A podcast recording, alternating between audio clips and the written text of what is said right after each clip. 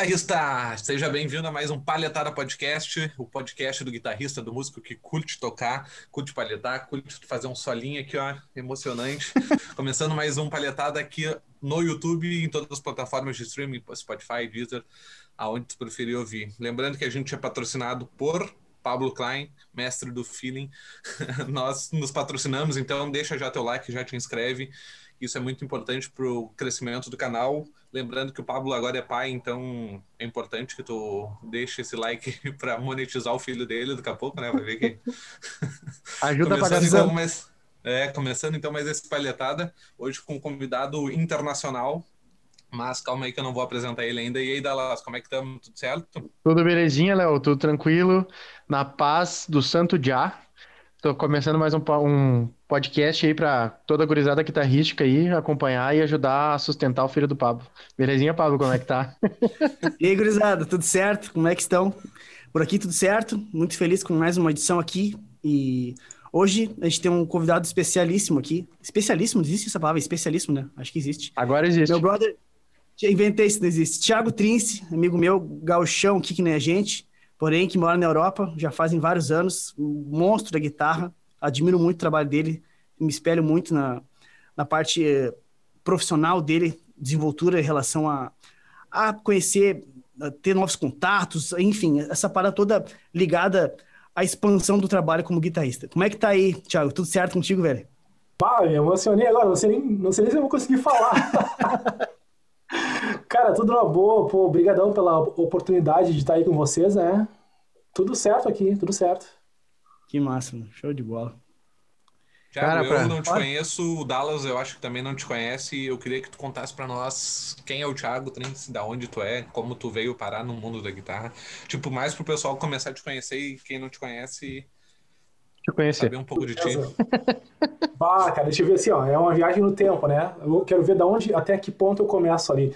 Bom, tá, Porto Alegre para Islândia foi o meu primeiro passo, né? Foi em 2005 para Islândia, foi em 2005, 2004 eu fui para Islândia fazer um, um, workshop lá. Fui fazer um workshop de guitarra, na verdade era um masterclass, né? Que foi por uma semana inteirinha, assim, foram oito horas de aula todos os dias para um grupo gigantesco de alunos lá e tal. E depois disso aí, eu comecei a ter, dar aula para alguns alunos lá, fiquei um mês lá só na, na, na Islândia e vim embora para o Brasil de novo. E depois eu recebi uma proposta para voltar para lá e trabalhar, me ofereceram casa, trabalho e tudo mais, né? Eu fui em 2005 e fiquei oito anos lá. Daí, depois de oito anos, eu fui embora para a Suécia, onde eu fiquei mais sete anos, fazendo a mesma coisa, né? Dando aula de música e tecnologia nas escolas, né? escolas públicas e tudo mais fazendo workshop. Como eu estava na Europa mesmo, eu já aproveitava e fazia meus workshopzinhos ali, na né, Masterclass nos Estados Unidos e tudo mais, né, no verão e tal. Mas daí, cara, no deze... em dezembro do ano passado, né, faz pouco tempo, eu me mudei para Inglaterra, que é onde eu tô agora. E, bom. bom, eu sou guitarrista, né, trabalho dando aula, trabalho com produção e também com orquestração, né, para filmes, games, TV, é muito estranho falar isso agora, porque eu, nunca falei do que eu faço depois que eu mudei pra cá, né? Muita coisa eu fiz por aqui pela Europa mesmo, né? Falar tudo isso em português, né? Então eu fiquei em games, TV. que massa. Mas, meu, antes de tudo isso, tu começou com a guitarra quando, assim? Tipo, aonde quantos ela anos? na tua vida? Foi... Cara, eu tinha 12, 13 anos por aí. 12 ou 13 por aí, comecei. E a grande sacada, eu, eu me juntava com os caras que tocavam muito mais que eu, né? O cara sempre tá naquele lance, aprendendo sempre todos os dias. Esse, e foi o que me ajudou, de, depois de, até mesmo antes de ir embora pra Europa, eu sempre andava com os caras que tocavam muito mais que eu. E foi assim mesmo. E eu procuro isso aqui, aqui é, é mais complicado, né? Depois que chega num nível meio pro, assim, os caras meio que se fecham, cada um tá na sua caverna, assim, e tal. Mas é um conselho que daria para as pessoas aí, os, os caras que estão começando agora, sempre se juntarem com a galera do bem que né, possam passar e compartilhar os conhecimentos e tudo mais. A gente falou isso mais ou menos uh, no último podcast, o pessoal que é mais high level, assim, eles não curtem muito compartilhar o que eles sabem, né? É mais pessoal mais fechadão. É que tem vários, vários pontos aí, na verdade, né? Porque muitas vezes é tipo assim, ó, cara, é o cara não toca tão bem quanto tu toca, mas é um cara que é gente finíssima e tem outras visões, outras coisas, entendeu? Né? Tu, tu troca uma informação de alguma maneira, entendeu? Mas claro, uhum. tem, né, tem aquele cara que é o sanguessuga, né? O cara que não compartilha com nada, não adiciona em nada e só suga e tem, tem muitos assim nesse, uhum. no mundo, né? Com quantos anos tu começou a tocar, Thiago? Uh, 12, 13 por aí. Qual foi a tua primeira cara, guitarra? Cara, eu foi assim, ó, meus pais não queriam que eu tocasse guitarra de jeito nenhum, de jeito nenhum, né? Depois que eles viram que eu fiquei fissuradaço na guitarra, que eu tocava direto e tal, eu pegava emprestado de, um, de uns amigos, assim, tal. E era muito estranho, porque eu comecei, tipo assim, eu canhoto, assim, tal, né? Mas como eu pegava emprestado dos meus amigos, eu tinha que tocar como destro, eu tocava com essa mão aqui. Porque na, na, escola, por exemplo, eu tirava notas boas e meu, meus pais queriam, ah, tu vai ser médico, tu vai ser engenheiro, tu vai ser advogado, não sei o quê e eu não queria que eu fosse pro lado da música. Então eles nunca, me, tipo assim, né, investiram no lance de me dar aquela força para mim ir pra música, assim, né? Só depois de muito tempo, minha mãe me deu uma guitarra e tal, mas foi, foi por aí mesmo, assim. Pode crer, foi.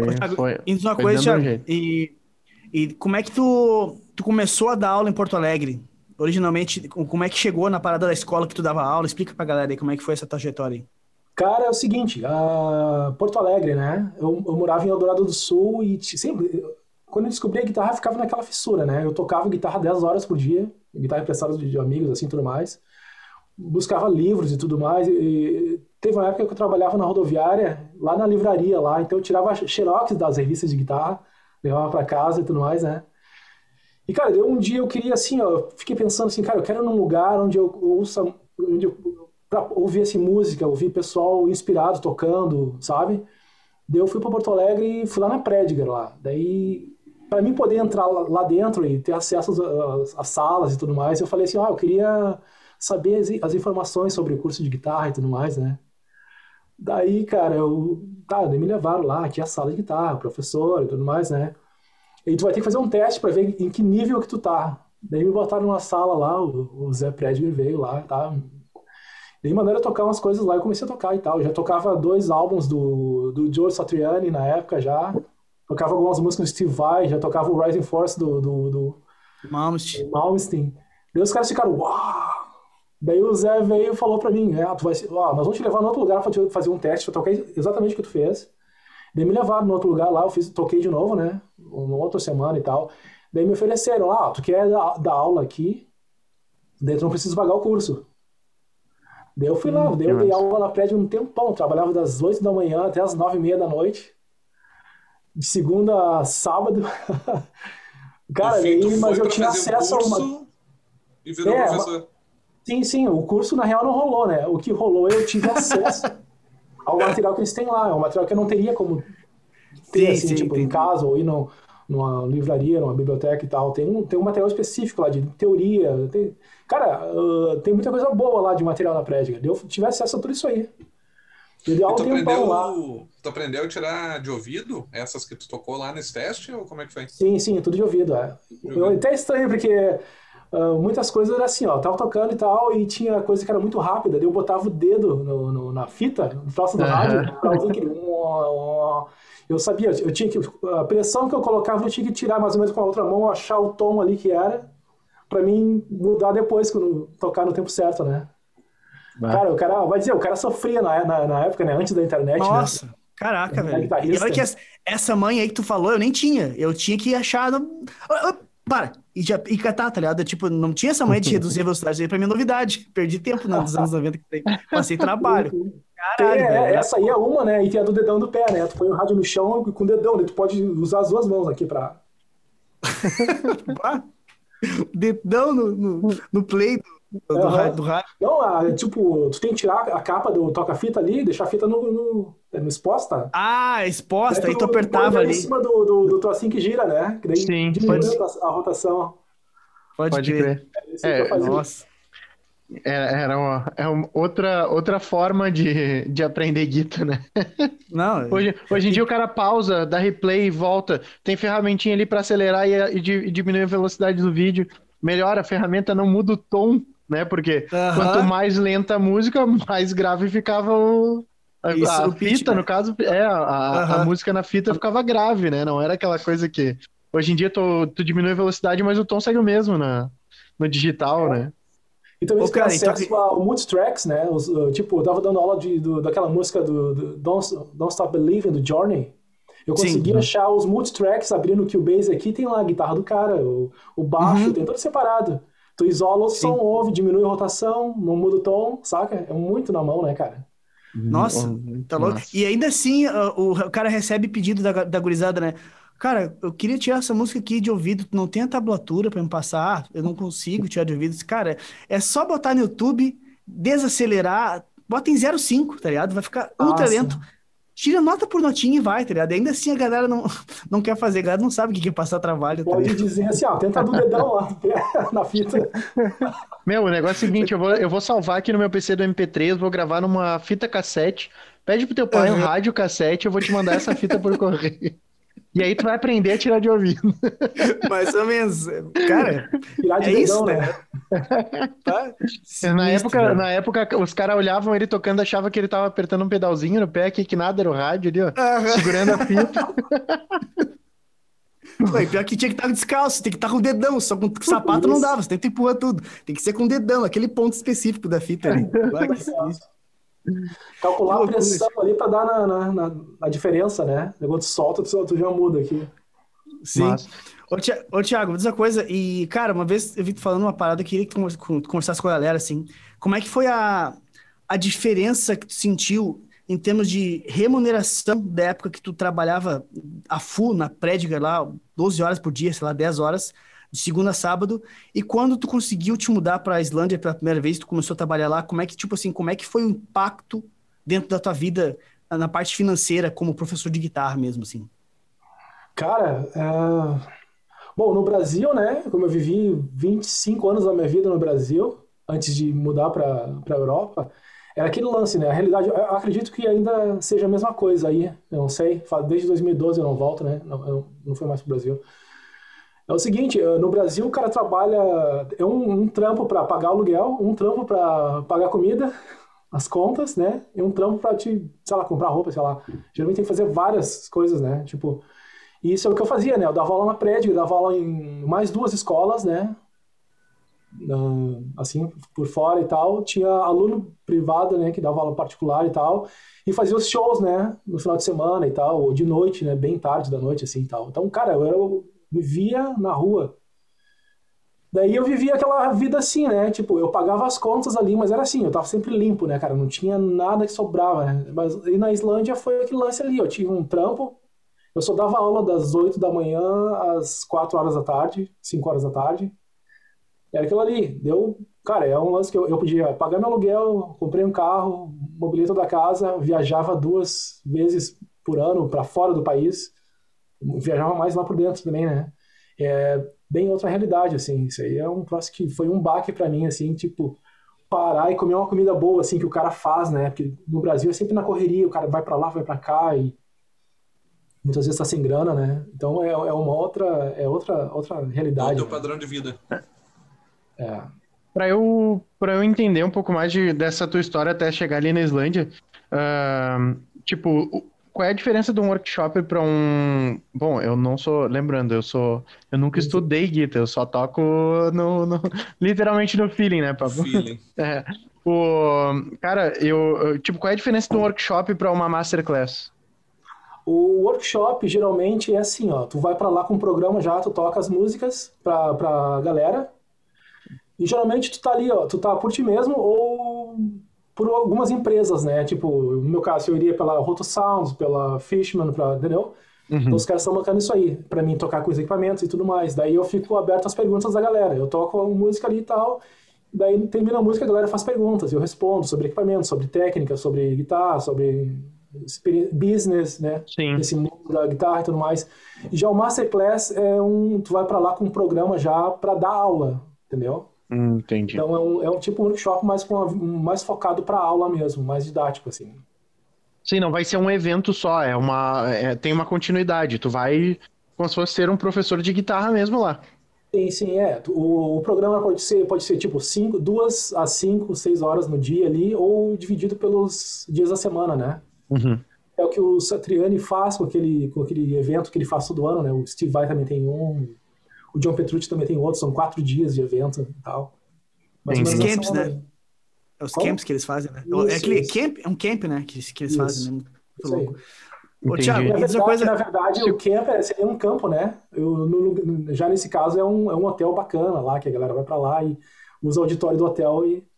É, tem até um episódio do Simpson que rola o camp do Rolling Stones. Não sei se vocês estão ligados. Não, não, os caras vão lá pra aprender a tocar guitarra, os Rolling Stones vão lá, pegam a grana e vazam. Ficam com as guitarras. Ô meu, uh, e, e, tipo, como é que surgiu essa oportunidade de tu ir pra lá? Eu tava dando aula na Prédica, né, já um ano mais ou menos, e veio um cara da Islândia que veio de aluno intercâmbio, assim, né, e tal. Uhum.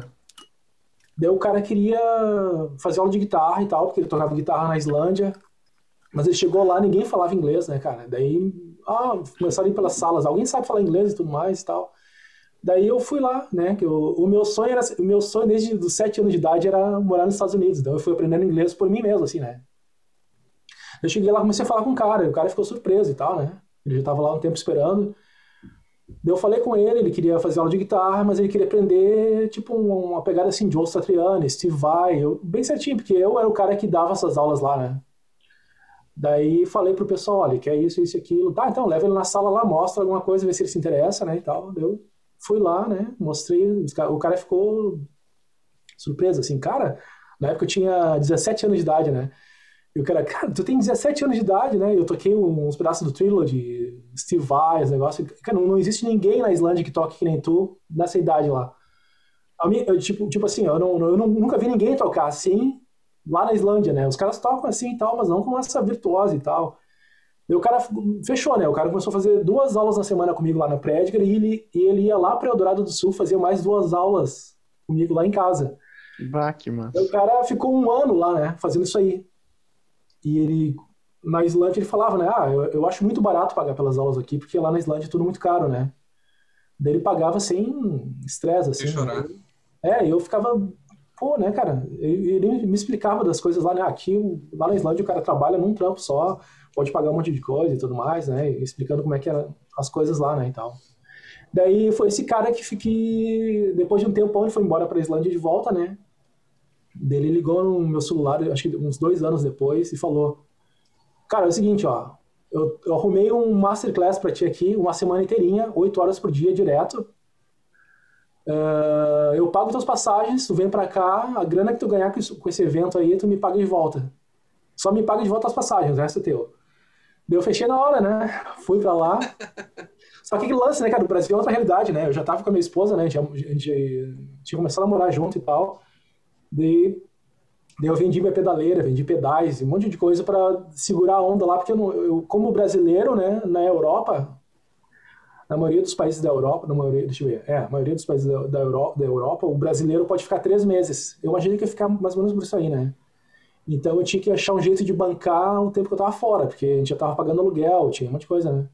Eu vendi minhas pedaleiras e tal, e pedais, e, e fui. Daí fiquei, na real, fiquei um mês lá, porque eu fiz o que tinha que fazer, dei as aulas, peguei uma grana e vim embora. Daí ficou uhum. nessa, nessa... O objetivo, a princípio, deu lucro, então, essa, essa trajetória. Sim, sim. É, eu queria entender, eu não tinha entendido se tu tinha ficado lá direto. Então tu foi, fez essa masterclass e voltou. Isso, voltou isso. pra cá. E com, quando... a, com a cabeça explodida, de certo, aí, né? Sim, com a cabeça, sim, eu não acredito que eu tô voltando.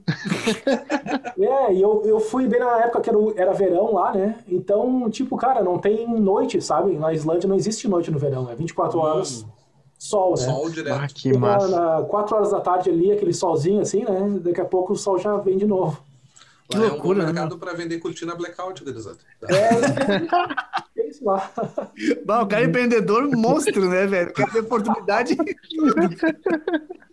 Isso mesmo. Bah, que massa. Cara, foda, e, e, e, depois dessa volta, quando é que tu retornou para Tu acabou, cara, agora eu vou sair do país e vou embora de vez. Hum. E que oportunidade foi essa que surgiu também? Foi saiu depois desse evento aí eu fiquei em contato com as pessoas lá né tipo ah vamos fazer isso vamos fazer aquilo daí no final eu recebi a proposta olha só a gente quer que tu venha para cá tem uma vaga de professor os caras já falaram de bem tipo os alunos que tiveram nesse evento que eu, que eu dei as aulas, né, eles foram os caras que falaram de mim para o diretor da escola e tal. Alguns professores estavam nesse evento também, daí, ah, é, o cara é muito bom. Daí me ofereceram, né, e tal, fizeram um, o visto de trabalho e tudo mais, né, e eu fui daí para lá. Daí fiquei do, de 2005 até 2012. Bah, que bala, que bala. E Muito euro, massa. né? Como? Ganha em euro. Lá na Islândia ainda é coroas islandesas, né? Hum, achei que eles eram. É, eles têm alguns acordos com o resto da Europa, mas eles têm a, a moeda deles ainda. Interessante. Mas deve ser, deve ser um país muito, muito diferente, né? Muito. Eu, cara, eu vou te dizer que de tanto, de tanto a gente fazer aqui os podcasts, várias vezes a gente já falou na Islândia, né? E eu, eu assistindo Vikings lá também, eu, eu vi os caras, tipo, chegando, chegando na Islândia lá e tava tudo congelado e tal. daí Eles botaram, falaram Islândia do Iceland, né? Aquela parada meio, meio do, do gelo e tudo mais. E daí é uma- é um- começou a me bater uma curiosidade de conhecer, sabe? De ver como é que é e tudo mais. É uma parada que me. Deve ser diferente total, assim. Deve ser uma cultura completamente diferente. friaca desgraçada, né? E, É, em é, relação à à parada das pessoas em si lá, ah, essa parada cultural, assim, relacionamento da galera, como é que é na, na Islândia lá, Thiago? Cara, eu, depois de morar nesses lugares, eu vi que o, o povo islandês é o povo que é mais bacana nesse lance de shows, assim, sabe? Os caras vão pro show, curtem a full, assim, e gritam. E já, já na, na Suécia, pra, pra te ter uma ideia, os caras já são assim, ó. Tu toca e os caras estão aqui, ó. Prestou um funeral, sabe? que bosta. Ah, tu não gostou do show? Não, não, adorei, mas. é assim Ah, ô, que- meu, foi. Tá que nem o Léo hoje pra mim de manhã. Bah, te senti menos. Que tu tá desmotivado. Eu, não, não, tô motivadão. Tô bem motivado. já pode morar na Suécia.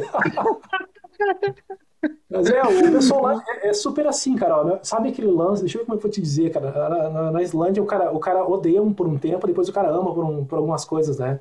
Porque o- o- não tem aquela frescura, né? Os caras falam na cara mesmo. Se os caras são racistas, eles te falam na cara, não tô nem aí. Se os caras gostam de ti, eles te falam na cara. Se os caras não gostam de ti, eles te falam na cara também. Tipo assim, não tem frescura, saca? Guspe. É, e Do caralho. o, o povo lá é bem viking mesmo, cara, entendeu? Bem viking. Tipo, tinha um, um- Vou falar do cara aqui. Um amigo meu português lá, que o cara tava querendo achar um amor na vida dele e tal, né? E o cara foi num pub e tal. E começou a conversar com a islandesa lá, né? Fazia aquele sorrisinho, passava a mão no cabelo, a mulher ficava olhando pra ele assim, né? Pegou o cara aqui, ó, grudou na parede, deu um beijão no cara, assim. pegou o cara... Outro dia o cara veio triste assim, cara. Ai, Meteu aqui, ó. Escuro! usado. Porque ela nem falou comigo. Puta que pariu. Bah, que bala, meu. Que foda, que foda. O cara se decepcionou, achou que não era amor da vida dele daí por causa disso. É, esse negócio, assim, de tipo, que, o- que o- da, da realidade do Brasil aí, né, que, que a mulher é mais na dela, assim, o cara, o, o cara, já o homem é mais agressor, assim, né? Lá na Islândia não tem esse negócio aí. As duas, as duas partes, assim, tipo, o cara, o cara que tem um monte de mulher, o cara é o cara. No Brasil, a mulher que tem um monte de cara já não presta, né? A mulher é mal, mal vista, assim. Já na Islândia não tem isso aí, cara. É, a liberdade é pros dois, né? Tipo assim. Ah, foder. Viu o Vikings, Thiago? Eu não Nossa, vi, cara, eu não não vi viu? isso aí ainda. Ah, O Vikings não- rola bastante. Tipo, as mulheres querem pegar outro. Tipo, são casadas, né? Sim. E elas querem pegar outros caras surubão direto. Não, É. não tem ruim. É. Não, mas é. É tipo, ah, ah, nos- no- é muito louco isso, porque na nossa cultura é uma cultura mais cristã, aquela coisa monogâmica e tudo mais. Mas tu, tu falando isso dá pra compreender completamente, porque se a gente vê o Vikings ali, é, se é realmente como mostra, cara, a mulher tinha, desde muito tempo atrás, ela tinha tanta força quanto o homem na, É, Ela- quando ela- total, né? exatamente quando ela vinha se impor, entendeu? Por exemplo, ah, ela não era submissa ao homem, sabe? Ela É, não. Isso mesmo, isso mesmo. Se tivesse que sair na mão, ela saía. Tanto que na, na série, as mulheres iam pra guerra junto, né? É. Sim, sim. Ah, É bem, bem massa, assim. Ô, Thiago, eu queria te perguntar ah, como é que foi a transição, ah, o, o tempo que tu ficou na Islândia e como é que tu foi pra Suécia e por que que tu foi, como é que foi o processo? Bom, cara, eu, eu fiquei, bom, eu fiquei na, na Islândia por, por, oito anos, né? Eu morava bem no norte da Islândia, daí eu mudei pra, pra capital ali, onde eu acabei comprando um apartamento ali, bem perto da, da universidade. E quando eu mudei, no primeiro dia, eu já recebi um convite de um- de uma banda lá que estava se formando recém, mas eram uns caras já conhecidos, os caras já são super famosos no, no cenário do, do rock islandês, né? Até uhum. um dos caras era cantor do Rockstar Supernova lá, foi um dos quartos finalistas, embora, o Magni. E os caras montaram esse projeto de fazer tributo do Queen. Cara, daí eu, no primeiro dia que eu cheguei, né, eu, eu pensei assim, pô, deu muito certo, né, esse negócio. Daí eu comecei a tocar com os caras lá, sair em jornal, revista e tudo mais, e foi rolando, né. Depois de um tempo, eu me mudei pra capital mesmo, que era Reykjavik, né. Daí fiquei um tempão lá também, tocando com a galera, dando aulas. Daí, tá tudo, tudo bem, né? Só que eu pensei assim, cara, uh, chega num certo ponto que o cara, tá, eu tenho o que eu preciso, mas eu, eu, eu, sei que eu posso fazer mais, né? E a Islândia é uma ilha, né? Super isolada, assim, e tal. E eu queria explorar mais, né? Eu queria morar num país onde eu pudesse pegar o carro e fazer que nem eu fiz quando eu morava na Suécia. Peguei o carro, fui pra Dinamarca de carro, da Dinamarca eu fui pra Alemanha de carro, entendeu? Entendi. Pensei, eu podia fazer uns shows aqui, fazer workshop lá, não sei o quê. Daí foi isso que me motivou a, a ir embora para a Suécia. Eu comecei como brasileiro, eu ainda estava como brasileiro, né? Tipo, passaporte brasileiro e tudo mais. E esse é um grande, tipo, é super difícil tu fazer as coisas na Europa como brasileiro, né? Então, para mim poder mudar para a Suécia, eu tinha que achar um emprego primeiro. Os caras tinham que me contratar, que daí eles me davam um visto, eu, eu ia, daí tinha os direitos como se fosse um, um europeu lá, morando lá. Então eu comecei todos os dias, seis da manhã, a procurar um emprego na Suécia, mandava as aplicações e tal. Cara, deu uns dois meses assim, eu consegui um trampo, o cara fechou comigo e eu fui embora. Fui embora pra Suécia, com visto e tudo mais, daí fiquei lá até, até ganhar meu passaporte sueco e tudo mais agora. E o cara, ah, tô livre.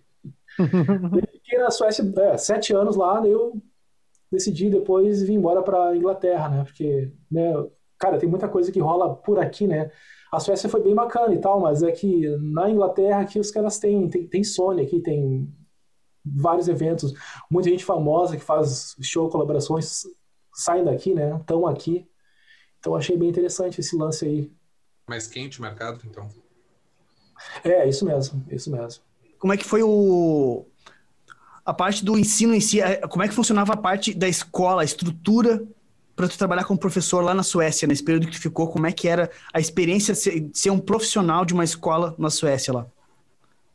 Cara, é muito mais fácil, né, do que no Brasil, né? Até mais ou menos 2016, por aí, onde eles trocaram as leis, mas tanto na Islândia quanto na Suécia é muito mais fácil do cara entrar na escola pública para dar aula. Se tu tem, se tu consegue provar o que tu faz, provar o que tu sabe, entendeu?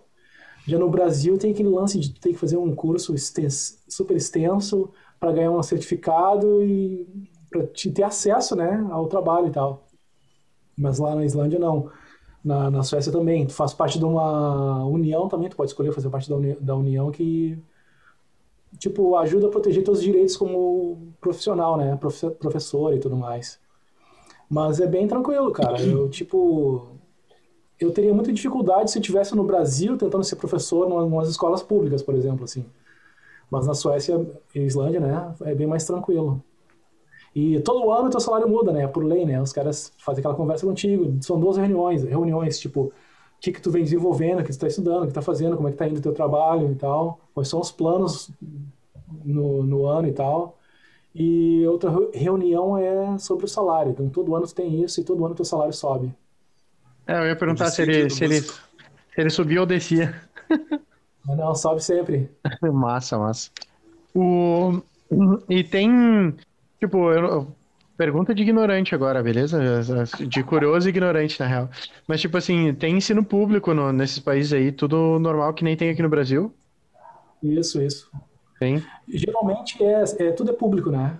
Tanto na na, na Suécia. Tem os privados e tal, mas geralmente os privados são assim, eles têm uma verba do distrito que a pessoa vai poder estudar lá de graça também, ou pagar uma hum. parte disso, né? Não é que nem no Brasil, que o lance é privado, tu vai pagar todo o custo das tuas aulas e tudo mais. Já na Islândia e na Suécia é bem diferente, assim. Massa, massa. Interessante. Falou um incentivo público, então. Isso sempre tem, cara. E tem lance para eventos também, tem a verba para eventos e tudo mais. E, tipo assim, como todo lugar, né? Tem professores, assim, muito medíocres e professores muito bons. Sim, tá sim. Pai do e cara tu era medíocre ou tu era bom? Ah, ah não sei, não sei. Ah, é. Mata, tá louco, não, né? Não, tenho certeza é... que era bom, senão não tava aqui, né? Não, senão... Exatamente, meu. Aí tu, aí tu tá mais, mais, me ofendendo do que a ele, tá ligado? Acho que eu não vou saber, Ô, meu, eu fui, eu fui dar uma pesquisada ali no teu site uh, tipo, uma, uma pergunta assim. Uh, tipo, por que que não tem. Eu não sei se tem e eu não achei, mas por que que tu não transmite informações em português? Uh, e outra, como que rolou na tua, na tua vida, na, porque eu vi ali que tu faz essa questão de orquestração para filme, né? Como é que aconteceu isso na tua vida? Bom, o lance do site em português, cara, é um lance assim, ó, eu, eu, eu sempre fui muito queimado no Brasil, quando morava aí. eu saí meio com aquela revolta, sabe? Não quero mais saber, eu vou focar tudo aqui, porque eu, a galera que me recebeu bem, me deu espaço, entendeu? Aham. Uhum. E tipo assim, até tipo assim, ó, a videoaula que eu lancei foi pirateada no Brasil, foi pirateada, entendeu? Uhum, uhum. Nem esse suporte eu recebi. Claro que eu, eu, não, eu não eu, hoje eu não penso mais assim, né? Eu, eu sei que isso não tem, foi no passado, não tem, nada a ver, e é uma coisa que eu devo fazer no, no, no futuro, na sequência, né? Eu, eu, penso em fazer uma versão em português para o meu site para a galera do Brasil, claro. Sim, sim, sim. Renascidas de todos os traumas, hoje é só. Né? Eu tenho outros planos, né? Sim. Mas é, eu. Até porque eu não morando esse tempo todo no, na, na, Europa, eu tenho acesso e sei como é que as coisas funcionam por aqui no Brasil. Eu não sei como é que é a ideia, a mentalidade, um lance quando vem de guitarra, aula. Eu estou totalmente por fora, né? Faz muito uhum. tempo que eu, que eu já estou fora, né? Então eu vou fazer na sequência as perguntas para o Pablo que está aí ainda, outros caras que eu conheço, para poder, né, ter, criar uma, uma, uma, parte que é, essa plataforma que eu estou fazendo vai, vão ser acho que duas versões, né? Português e inglês. É. Até o material que eu estou gravando está é, bem nessa direção, assim. Eu estou gravando os clipes com as, as performances e as, os clipes que vão ser com a informação falada, daí eu, eu, eu, separei já por causa disso, porque eu posso fazer né, da informação toda em português e a informação toda em inglês.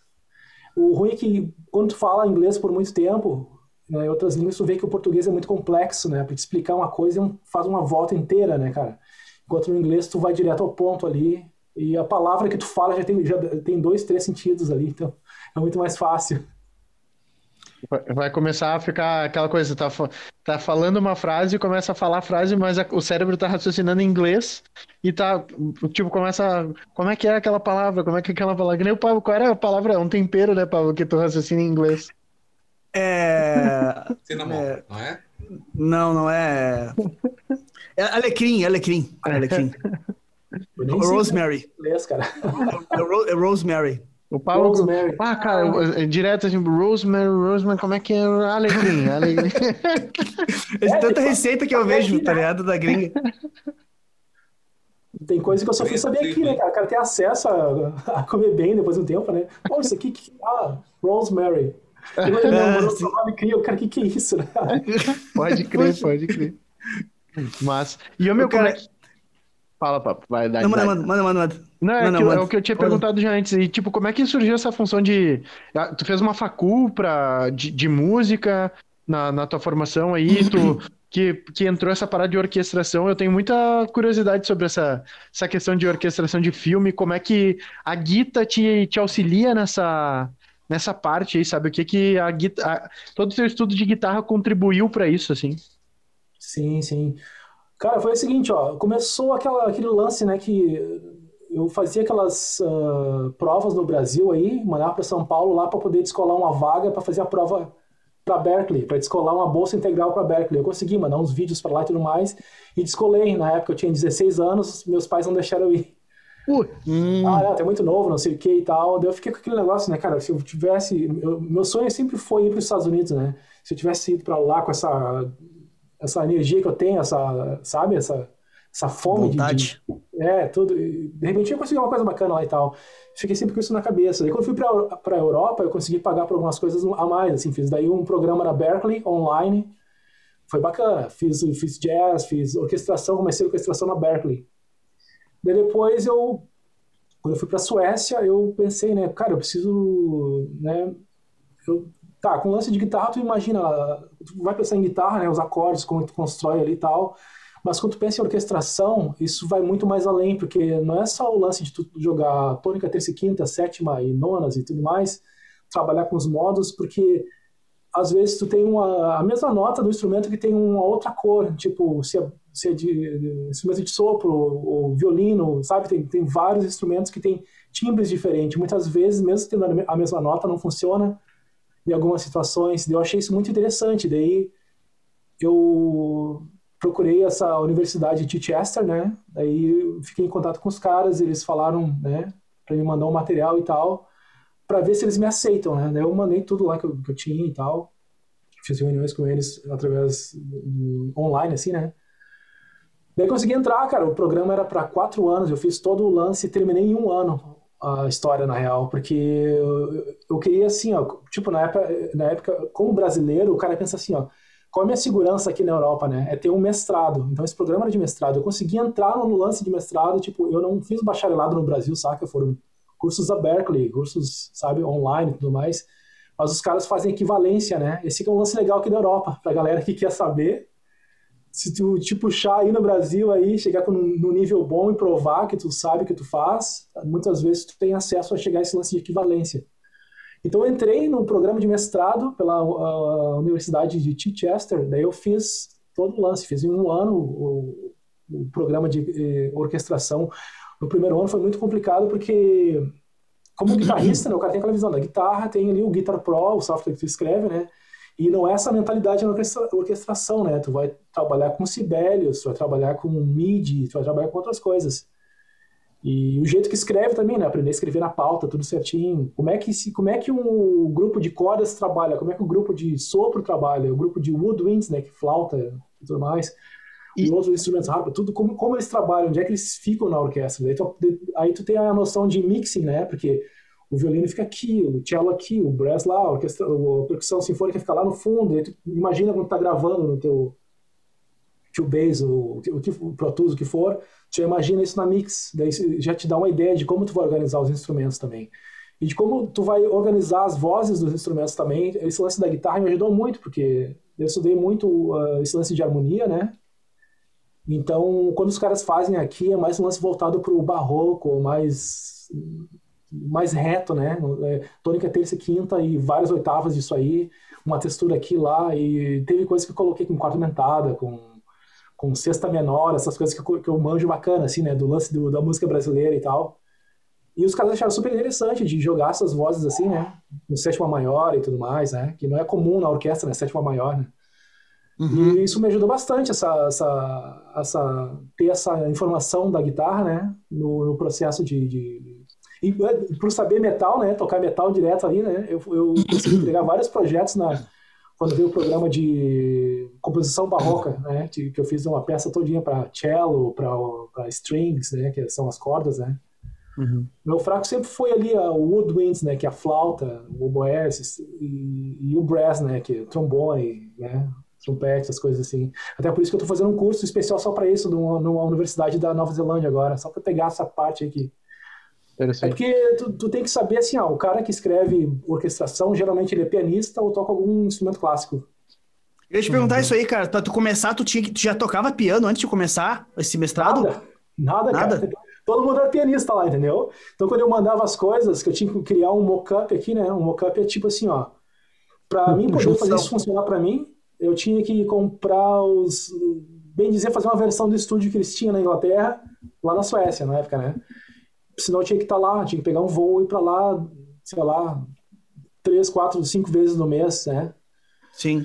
Então eu comprei os softwares aqui e tal, fiz em casa e o mockup é o seguinte, tu escreve no Sibelius, né, e tu vai gravar ali que eu tocando piano, né, então o que eu fazia? Eu, eu fazia na mão mesmo, eu colocava no Guitar Pro, fazia os arpejos, harmonizava tudo, pegava o MIDI, jogava no Cubase, daí eu linkava, eh, fazia o trig com os instrumentos né, do VST, né? Que é tipo, uhum. eu uso aqui o. Contact? É Hã?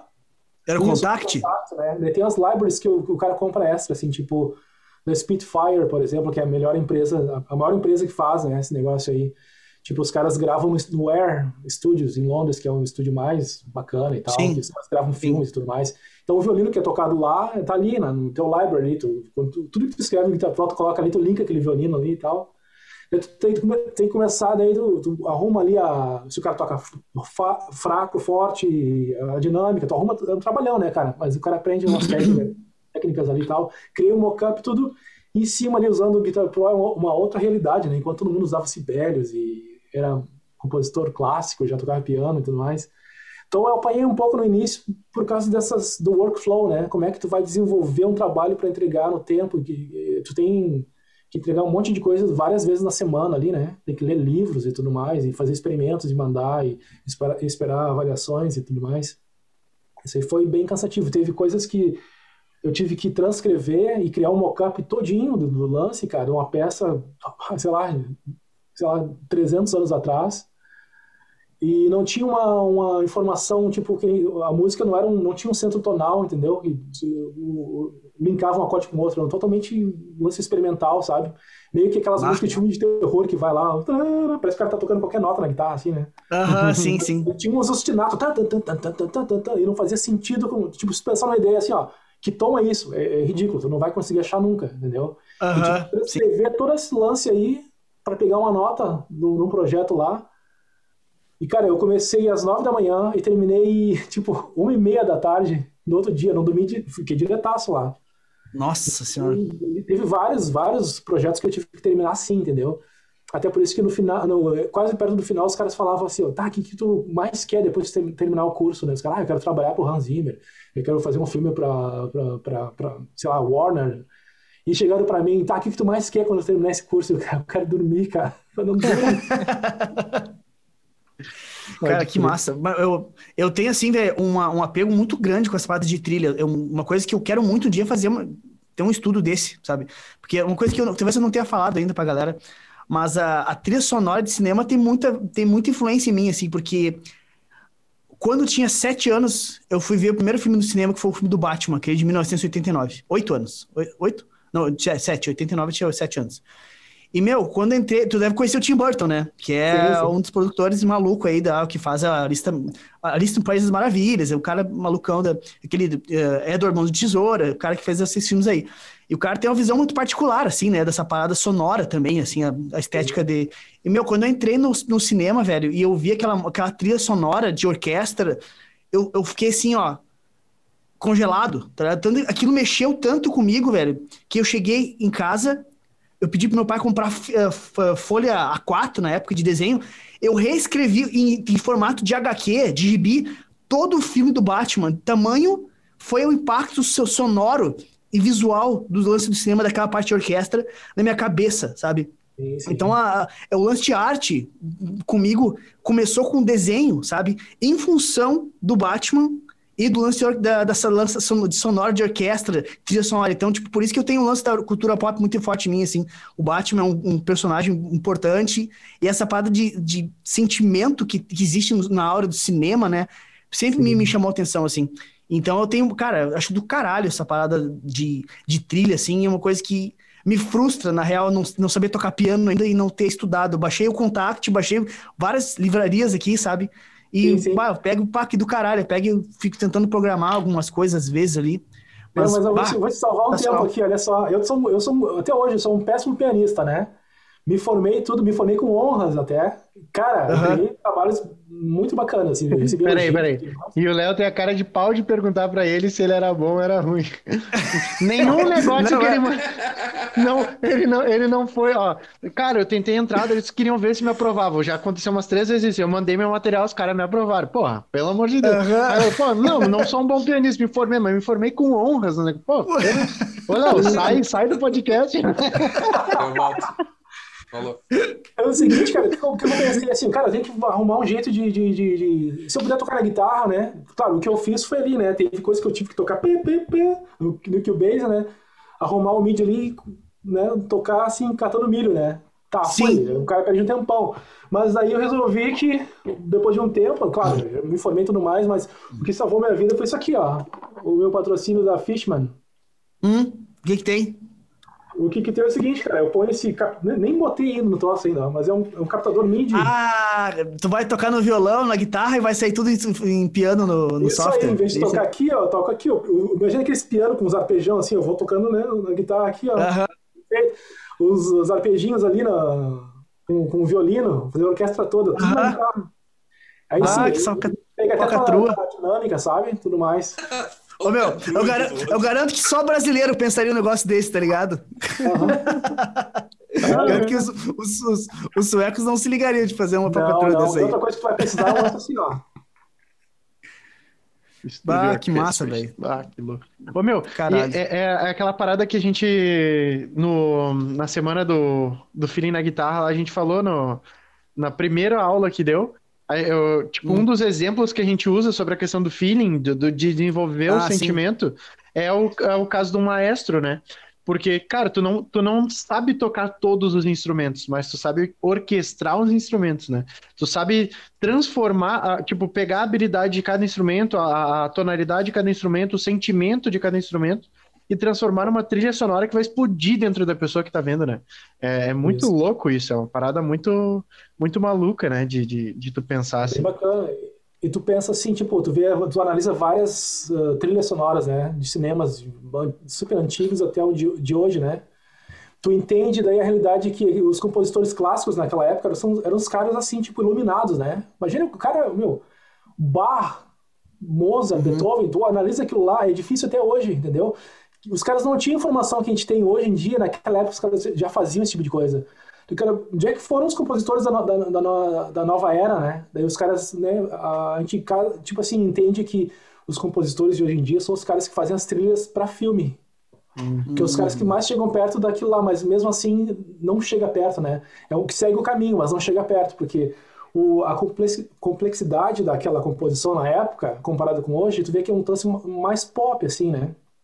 Sim. Os caras trabalham com mais texturas e tudo mais, tem impulso, e tem os violinos e tudo mais, tem coisas eletrônicas, mas o, o, lance real era daquela época lá. Eu não sabia, eu não sei o que, que os caras tinham naquela se era água que os caras tomavam. Sim, eu imagino que os caras pegavam um instrumento e, e, criavam um preenchimento absurdo, né? Tu, tu não, pega... história, tipo, né, o Mozart, né? O rei chegava, ah, eu quero uma trilha pro, pro a missa do, depois de amanhã.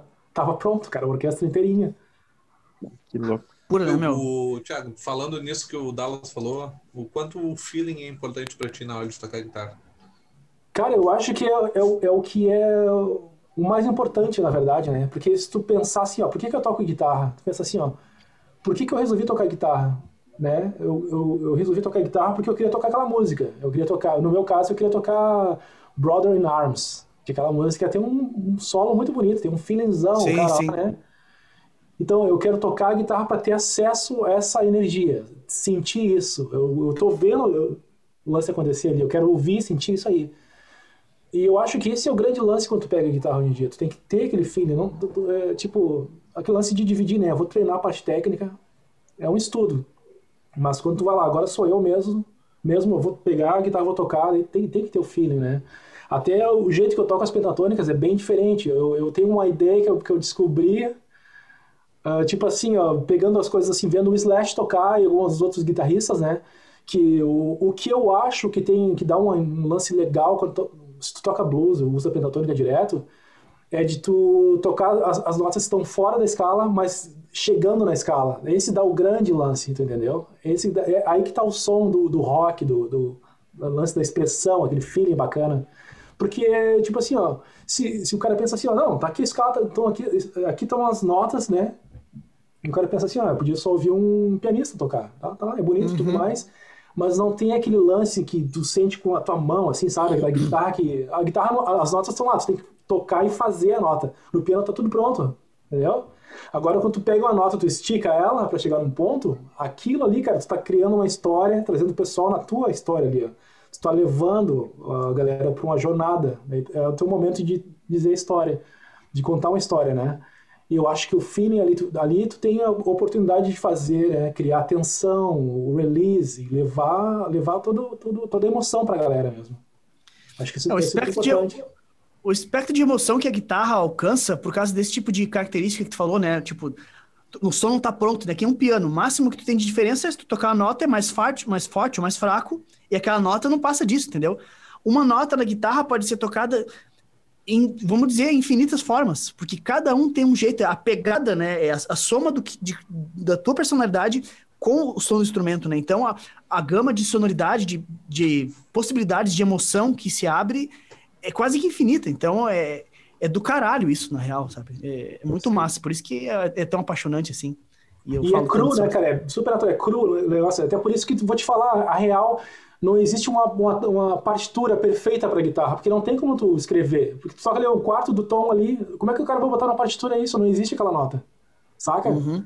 Isso aí. Então, por isso que tu vê assim, ó, ah, vou estudar guitarra e vou ler partitura.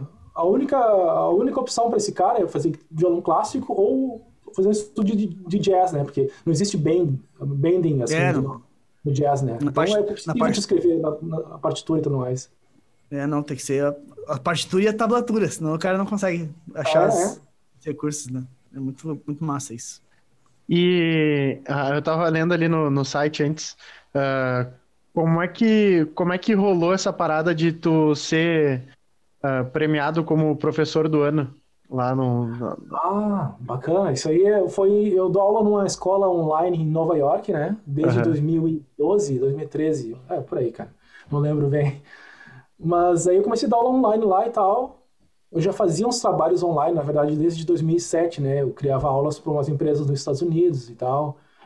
E hoje eu faço também, crio cursos online para a Universidade da Suécia, e daí eu comecei a dar aula direto lá e tal, e tinha alunos, e eles deixavam uns reviews pra mim, assim, né? Os reviews, cara, como é que eu falo reviews? Testimonials. Avaliações? Uh, isso, aí é... escreviam na página lá. Depoimento? Depoimento, depoimento, depoimento Cara, fazia. daí foi, foi rolando e tal, falando bem de mim e tal, dava as aulas, daí foi que foi me, fui me destacando, né? Daí no final eu recebi uma mensagem lá: olha, tu recebeu o prêmio aqui de Nova York de professor do ano. Eu, Daí eu, eu, eu uso pra me gabar, né? Eu escrevo aqui, eu sou o Thiago Trince, eu sei o quê, eu fui professor do ano. É Ué. bacana, cara. É Mas... Eu, tipo, pra onde que eu vim, pra onde fui parar, sabe? Eu, tipo, é, é muita diferença, sabe? Diretamente de Eldorado do Sul. É, isso aí. Tipo, eu não tinha grana pra pegar o ônibus, mas eu imaginava um dia, um, um dia viver uma vida assim, sabe? Todos os dias eu imaginava, cara. Tu acha que o, o, a crença que tu tinha quando tu tava por aqui te levou até onde tu tá? Ou foi sorte? Cara, foi. Eu acho, eu acredito. Eu comecei a acreditar muito nesse lance de manifestação, sabe? Uhum. Porque eu, eu, antigamente eu não notava isso aí, entendeu? Mas tudo que eu sempre quis, assim, mentalizei e tentava viver isso aí, eu consegui. Eu olho para trás e vejo, cara, eu, eu pensava assim, eu queria muito isso e eu consegui, sabe? E é muito, tipo, eu vinha com a guitarra nas costas, que eu pegava em Porto Alegre, né? Eu pegava o ônibus, ia para casa do aluno, ia para casa do outro, depois das aulas nas, nas escolas, né? Uhum eu passava assim, tinha alunos que moravam no Moinhos, sabe? Eu passava assim aquelas ruas bonitas assim, tipo, né? Outro nível, né? Eu pensava, cara, um dia eu vou estar na Europa morando numa casa assim, vou estar, vou estar estacionando um carro assim, eu vou estar comendo num restaurante aqui, nesse, assim, sabe? Eu me senti nesse lugar, eu, eu, eu vi um filme na minha cabeça, sabe? E isso era constante, todos os dias eu vivia isso, é tipo um struggle, assim, eu queria viver assim, tipo, como se estivesse num lance com água, que tu quer, ah, tu quer respirar, sabe? E aquilo era assim dentro de mim, sabe? E até chegou um tempo, cara, que as coisas foram se ajeitando de uma, de uma maneira, sabe? Porque eu não, eu não sou um cara que. Eu sou péssimo para fazer o meu marketing, né? eu, eu, sempre escuto da minha esposa que trabalha com esse lance, cara, tu é muito bom, mas tu não sabe de vender, né? Não sabe fazer, te promover e tal. E, é um lance que realmente, cara, eu não, eu não, eu não penso assim, sabe? Eu não tenho aquela, aquele feeling como eu tenho com o lance de dar aula, de tocar, que é outra pegada, né? E o lance foi se, foi, foi se ajeitando para mim, de uma maneira. Eu, eu imagino que a, o poder da manifestação é realmente é real o lance, é, funciona. Porque quando eu olho para trás eu vejo tudo isso aí, como eu pensava, como eu penso e, e o que, que eu queria, né? E foi as coisas foram acontecendo. Uhum. Massa, mas. É, um, eu, é, é um, só, só, só um momento, como, como é que eu não vou me inspirar numa história dessa, tá ligado, El? Tá ligado, Rafa? É, ah, demorou. Foda, não né? Tem, não Foda tem. pra caralho, entendeu? Eu, eu, eu ele tava falando, eu tava viajando aqui, duvido que o Léo também não tava viajando ali. O lance de. É porque, cara, passa muito pela o lance de tu passar, tu olhar, tu mentalizar. Tipo, na minha vida foi muito. Uh, foi muito isso uh, em coisas diferentes, assim, mas tô falando, por exemplo, eu lembrava quando eu ia tocar com o Miguel lá em Canoas. Pegava um buzz aqui no centro, aqui, e, e ia ouvindo as músicas que a gente ia tocar no estúdio e tal. E, bah, sabe, pensando assim, bah, já, bah, imagina tocando e tal, não sei o que lá. Lógico, hoje eu não toco, eu, eu acabei me focando pro lance do empreendedorismo mesmo. Assim. Mas é uma parada que, que, tipo, faz parte, eu acho, da, da vida de quem quer muito alguma coisa.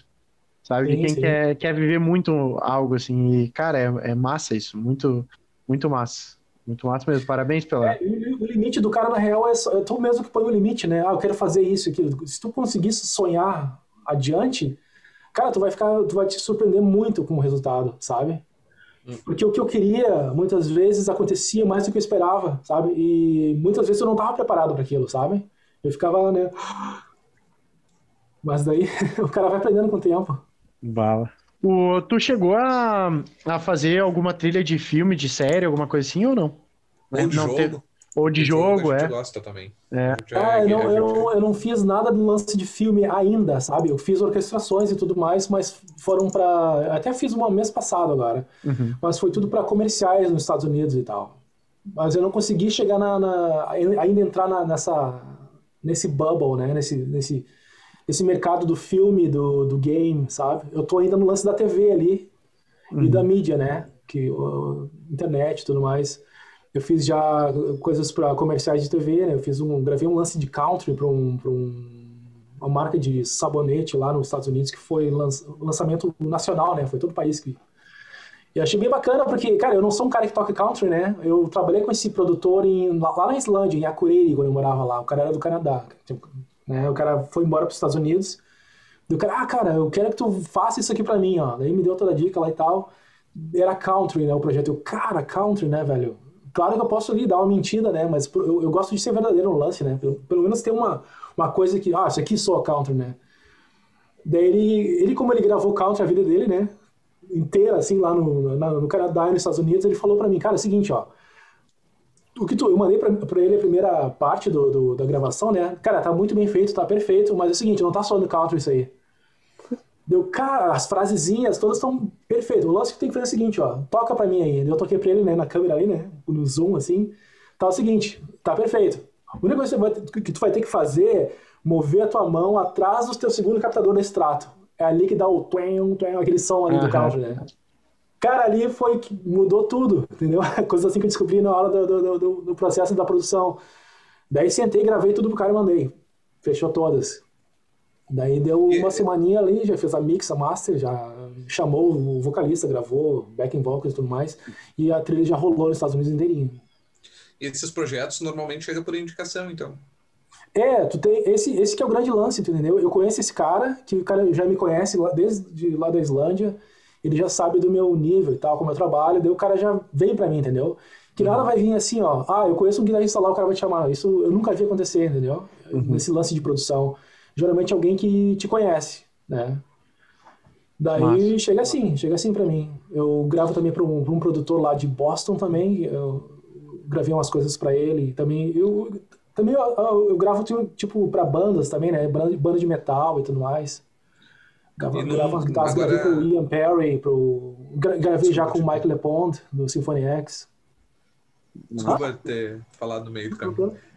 Ah, mas, tipo, e daí chega esses projetos em questão de remuneração. Não precisa falar valores se tu não quiser. Tipo, é acima da média? Como é que é? Ah, cara, é tipo assim, ó. ah, Eu vou falar aqui do, do, do projeto de, de, de country ali, por exemplo. Eu tinha que gravar uma guitarra, eu gravei em 20 minutos, tá? A guitarra ali, tá, fechou. Eu ganhei na época, foi acho que 300 dólares pra esse, pra esse projeto, saca? Foi um troço assim. Uhum. Daí tem outras coisas que são, são bem mais caras, assim, né? Tipo, o, esse projeto que eu fiz para comerciais, assim, agora, eh, o mês passado, esse mesmo produtor, ele, ele sempre viu que eu gravava guitarra, pra, gravava guitarra e tocava, assim, né? Ele nunca eh, viu o meu nível de produção. Daí o cara assim, olha, tem um lance rolando aí para algumas propagandas aí, se tu quiser tentar full production, né? Pegar, pegar o projeto do início ao fim. Daí eu fechei, peguei, eh, fiz três músicas totalmente diferentes. Fiz um vintage rock, que era um pedido deles, né? Uma música toda de orquestração e tudo mais, e uma que era mais eletrônica, assim, né? Bem na, no trend de hoje em dia, assim. Eu mandei, essa aí foi uma grana bem, bem mais interessante, assim. Daí, para lance de produção, cara, é assim, ó, tipo, o, muitas vezes um projeto que tu entrega é a grana que tu tem por um projeto que tu teria que trabalhar 30 dias para conseguir aquela grana, tu entendeu? Uhum. Às vezes um projeto te dá aquela grana de. Por isso que o cara tem tempo de sentar, ler um livro, vai via- vai viajar, vai para as montanhas na Inglaterra, fica olhando pro nada, assim, se inspirar, volta para casa, faz um projeto, entrega. aquela correria assim, cara, tem que pagar meu aluguel, tem que pegar mais coisa, entendeu? Aqui no Brasil, né? Sim, sim, sim. Geralmente tu faz um projeto ali, tu já ganha aquela grana bacana e tal. Mas eu não sei, Thiago, onde é que, como é que foi a tua, a tua carreira guitarrística, efetivamente, assim, porque eu não tive contato, assim, no, com o teu trabalho. Mas, tipo, cara, quando é que foi que tu... Sabe aquele, aquele sentimento assim, bah, meu, zerei a vida, sabe? Tipo, Uh, porque, querendo ou não, eu não sei se tu sempre sonhou em ser professor, mas o cara sonha em ser guitarrista mesmo, em tocar num palco, em tocar com uma banda, em tocar. Tipo assim, qual foi aquele momento assim, velho, zerei a vida, bah, olha só o que, onde, tipo, o que eu fiz, assim, tá ligado? Pelo menos até, até hoje, né? Não que tenha zerado ainda, mas daqui a pouco, quem sabe eu te vejo no Rock in Rio aqui. Pô, imagina. Esse lance nunca, na verdade, tu nunca vai pensar que tem um fim, agora tô, tô bem, entendeu? Não, não existe isso, nem no lance de tu quando tu começa a ter mais informações sobre a guitarra, como tocar bem, como tirar som assim, sabe?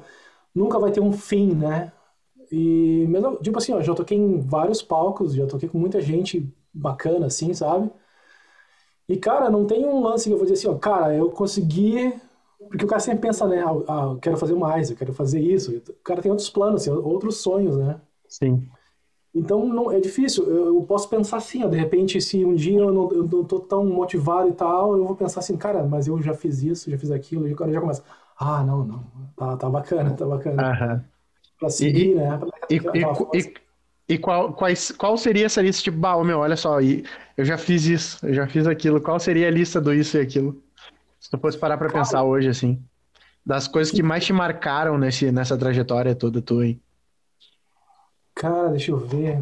Bom, foi de fazer o primeiro workshop, o masterclass nos Estados Unidos, né? Porque mesmo morando na Europa, eu sempre quis ir para lá, né? Daí eu consegui fechar um workshop no, não, um masterclass numa escola na, em Tampa, na Flórida. Daí eu fechei um workshop na, na da, de, de Orlando e na Summit da, da, da Flórida. Eu uhum. fechei também um workshop em Nova York, na 48th Street, que é a... Cara, eu cheguei lá, uma semana antes o Steve Vai tava tocando lá, o John Petrucci também tocou lá. Eu, eu, ainda bem que eu soube disso aí, tipo, no final do meu workshop, senão eu, não, eu, não, eu ia... ia se cagar todo. Ah, olha como o cara é rápido na palhetada. Daí, tipo assim, cara, eu, eu, eu, quando eu consegui isso aí, eu pensei assim, cara, eu vou para os Estados Unidos, fechou tudo, né? Agora eu tava na Islândia na época ainda, né? Vou para os Estados Unidos eu preciso fazer um troço bacana. Tocar as, as músicas que eu toco no, no, YouTube ali é bacana e tal, mas eu preciso criar um lance, né? Que eu não consigo ficar confortável, entendeu? Eu tenho que criar um. Eu tenho esse lance comigo, eu tenho que criar um, um, um desafio sempre, né? Então, cara, em uma semana antes dia eu fiz duas músicas novas, assim, que eu fui tocar lá. Então a música tinha. Eu fiz ali, eu programei a bateria, a bateria, o baixo, algumas coisas tinham tecladinho e tal, mas eu tinha a intro e o refrão, o resto era tudo no improviso? Tu entendeu? Eu pensei, cara, os americanos, né, nunca tinha, nunca tinha ido para lá, eu pensei, os caras curtem country e tudo mais, né? É, eu não toco country, né? Eu tinha que fazer alguma coisa assim e tal. Eu criei um lance com country que eu toco com tapping, que é bem bacana e tal, né? Aí também, eu criei toda a música em volta disso aí, chamei um cara da, que tocava com a banda do tributo do Queen na época, que um cara da Estônia, o cara chegou até bêbado pra gravar um troço lá, o cara gravou violino pra mim e tal. lance do cara. Ficou bem bacana e tal, né, cara? Eu tinha a intro da música e o refrão, só isso. O que ficou oficial foi quando eu cheguei lá e toquei essas músicas que a minha esposa filmou e ficou aquela versão lá. Né? Eu, quando eu vou tentar tirar aquela versão e tal. E os Legal. caras, cara, muito bom isso aí, não sei o quê. Como é que surgiu essas, essas músicas? E, cara, surgiu uma semana atrás. eu, tipo, Na pressão, né? Aí, né? Pensei, cara, como é que eu vou tocar de novo isso aqui, né? Bom, eu, eu sei a intro, eu sei o refrão. Até uma das músicas até toquei de novo, mas aí, sabe, né? Vai uma versão, tu, é, tu tá compondo naquele momento ali, né? Tem um refrão ali, a intro e tudo mais, o backing track e tal. Mas é bem bacana. Isso aí, isso aí eu achei que foi um lance que eu marcou bastante para mim, sabe? De, de, de, conquista, assim e tal. E de. É um lance meio de filme, né? Tu vai tentar fazer um troço lá pra, uma, pra um grupo de pessoas que tu nunca foi lá antes e tal. Tu não sabe como é que eles vão te julgar. Tu vai numa loja que é uma loja que é tipo a 48 Street em Nova York. É a loja que recebe sempre os caras mais famosão, assim, dessa match, né? Tipo, uhum. Steve Vai, Satriani, Wendy Timmons, Zach Wild, sabe? E eu não tinha essa noção quando eu fui para lá. Eu sabia que gente famosa ia para lá, mas eu não tinha noção de que o Steve Vai estava lá uma semana antes. E Sim, a galera, e a galera já te conhecia lá? Já conhecia o teu trabalho quando chegou lá ou não? Cara, alguns assim pelo YouTube e tudo mais, né? Mas não, eu cheguei lá, bem dizer, 99% totalmente desconhecido. Eu cheguei uhum. lá, apertei o play, aquela galera passando, começou a tocar a primeira música, daí juntou a galerinha já em volta ali, né? Daí ficou Nossa. um crowdzinho ali, o grupo, né? Eu tocava, os caras aplaudiam e tal, né? E eu, louco de medo ali, né? De, de dar, uma, dar uma errada e tal. Porque o cara pensa assim, cara, eu tô aqui, essa aqui é minha oportunidade, né? Eu tô aqui na vez, né? Eu tenho que fazer um troço bacana. O cara tem aquele, aquele instinto assim, para, eles têm que gostar de mim, assim, eu tenho que mostrar o valor, né? Ainda mais o brasileiro, né, cara? O brasileiro tá fora, o cara tenta fazer de tudo para mostrar o valor e tudo mais, né? Massa, Interessante, massa. cara. Ô, Thiago, diz uma coisa, se tu pudesse dar uma dica pra galera, assim, qual é que seria o caminho que tu acha, assim, que o cara tem que trabalhar para conseguir marcar workshops e masterclass fora do país? Bom, tu tem que ter um repertório bacana, alguns vídeos mostrando, né, alguma coisa interessante que tu faz e tal. Que aquele lance, né, cara, todo mundo faz workshop e tudo mais e tem que mostrar o que, que por que que tu tem que estar tá lá. Daí tem que explicar pro caramba que muitos vão comprar a ideia, muitos não, entendeu? Então o nível de rejeição é, é o mesmo de, de tu se aceita, na verdade, né? É o lance de arriscar mesmo. É, mas essas lojas, assim, tipo Samash, por exemplo, que é uma, é uma rede gigantesca lá, uh, Guitar Center, por exemplo, eles são tipo assim, eu consegui, né? Eu consegui fazer um trabalho através deles. Eu não, eu não sei como é que é a realidade de outros guitarristas, mas eu, eu, eu para eles eu fui como um cara totalmente desconhecido e tal. E depois disso tudo, com vídeos e tudo mais, fui uh, tendo contato com o pessoal da loja, de gente que estava lá assistindo e tal. Tu vai descolando, tipo, patrocínio aqui, ali, os caras mandam paletas, até hoje eu uso, né, esse patrocínio que foi dos Estados Unidos. Eu lembro que eu comprava essa paleta aqui, ó, lá no... Eu comprava do Richard Powell, ele ia para os Estados Unidos, ah, sim. Essa carbonate, sabe? De, de car carbono e tal. Carbono, aham. Uh -huh. Nunca toquei numa dessas. 5 reais nessa paleta, que era tipo, na época, eu podia almoçar dois dias. Eu comprava uma paleta. Cara, ele chegou uma época que eu consegui achar esses caras, falei com eles, cara, adoro a paleta de vocês, eu vou fazer um workshop nos Estados Unidos, na, né, em Nova York, vou pra Tampa, não sei o que, não sei o que. Os caras viram meus vídeos, tá, tá, onde é que tu vai estar tá parando? Eu vou estar tá nesse lugar aqui, mandaram uma caixa com um monte de paleta, tá, tu vai assinar aqui, manda pra gente, faz entrevista com o cara do marketing lá, vai botar no site, tu tá patrocinado. Então, toda vez que eu vou para lá, os caras me mandam, já que tem que mandar para eles, ah, vou estar nesse lugar aqui, vou para esse lugar, eles me mandam daí pro hotel, né? As, as palhetinhas e tudo mais. Os pedais da Mower também, através deles. E como é que conseguiu esse patrocínio da Mower? Conta para nós aí. Esses mesmos caras que trazem, eles. O Mower é da China, né? Os Sim. Caras, esses caras têm essa empresa aí, eles. A Oziama, por exemplo, eles trabalham com, com a Pickboy, né? Trabalham com uns cabos lá, umas cordas, não lembro que eles têm agora, que eles mudam sempre, né? E uma das, das coisas que eles têm é o Dr. J, que é o pedal, né, que foi criado um cara que conhecia o Jimi Hendrix, que sabia a ideia, não sei como é que funcionou o lance lá, mas eles criaram uhum. um pedal de distorção e outras coisas em cima do que o Hendrix queria num pedal. Saquei. Aí criaram o Dr. J, daí o cara também tinha acesso ao Moore, ele trazia o Moore para os Estados Unidos e o cara, ó, oh, o que que tu acha do Moore, não sei o que, testa uns pedais aí, vê o que que tu acha. Se tu gostar, eles mandaram uma seleção de pedais, né, ó, se tu gostar, tu fica pra ti, se tu não gostar, tu manda de volta pra gente. Eu testei e tal, achei bacana e fiquei com os pedais. E tu nunca pensou em fazer um esquema para pegar uma dessas unidades digitais deles, que nem aquela a, GE300, GE200, que são emuladores e tal, que são unidades com simulação, com impulso response, essa parada, tu não chegou a ver só os pedais analógicos mesmo? Sim, sim. Depois que eles lançaram isso aí, sempre teve aquela lance, né? Ah, tu, olha, olha o que tem de novo aqui, vê se tu gosta disso aí. Uhum. Mas é que chega um tempo que eu já tenho um monte de coisa, entendeu? Daí eu fico com a obrigação, se eu pegar esse lance novo, eu vou ter que criar um vídeo mostrando, tocando e tal. E sim, muitas vezes está ocupado com outras coisas, né? Para poder servir de uma maneira, assim, né? melhor, assim, os caras, né? Tá certo. Mas é interessante, Não é só né, pegar por pegar, né? Tem que ter é, reciprocidade também, né? Isso, isso. Tem que, ah, eu vou usar no meu lance, deu? Né? Eu acho que isso é interessante para mim, porque eu vou usar meu trabalho assim, assim, assim, e faz sentido, né? Porque tudo uhum. custa grana, né, cara? Tanto pros caras, né? Tipo, tu não quer que o cara tá te patrocinando, tu quer que o cara se dê bem sempre, porque ele vai estar tá te patrocinando sempre. No momento que tu claro. começa a abusar dos caras, alguma coisa lá adiante vai dar errado que as coisas não vão funcionar. É que nem tu tem uma árvore que te dá comida, te dá fruta, te dá legumes. Se tu cortar aquela árvore, tu morre de fome, entendeu? Tem que ir pegando ali na medida. Claro, claro, claro. E, e, cara, esses contratos de patrocínio, eles, têm, eles não têm um tempo pré-determinado? Como é que funciona? É, é, condicional? Tipo, se tiver rolando, a gente mantém o contrato. E como Isso. é que funciona o, a, a, tipo, o tempo de duração de um contrato? É o seguinte, o, o que eu tenho com a, com a Osiama aqui, que me patrocina com a, a Pickboy, a Mower e o Dr. J, por exemplo, até meu case, né, cara? Meu case é um case muito bala. Não tá por aqui pra mostrar pra você. Né? Ah, tá aqui, ó. Deixa eu pegar aqui. Esse aqui, ó. Ah, que massa. Bonito. Isso aqui eu vi numa, propaganda nos Estados Unidos, eu tava lá. Esse case estava em cima do ônibus, eu tava levando uma banda, uma van, né? Daí a van freou com tudo por causa de um coelho na estrada e, e eh, esse case voou na, no chão, assim, caiu assim e tal. Daí os caras saíram da van, o guitarrista foi lá, abriu o case, assim, pegou a guitarra, né, com aquele todo emotivo, né, assim, né? pegou e fez um acorde de sol e tava afinadíssima a guitarra.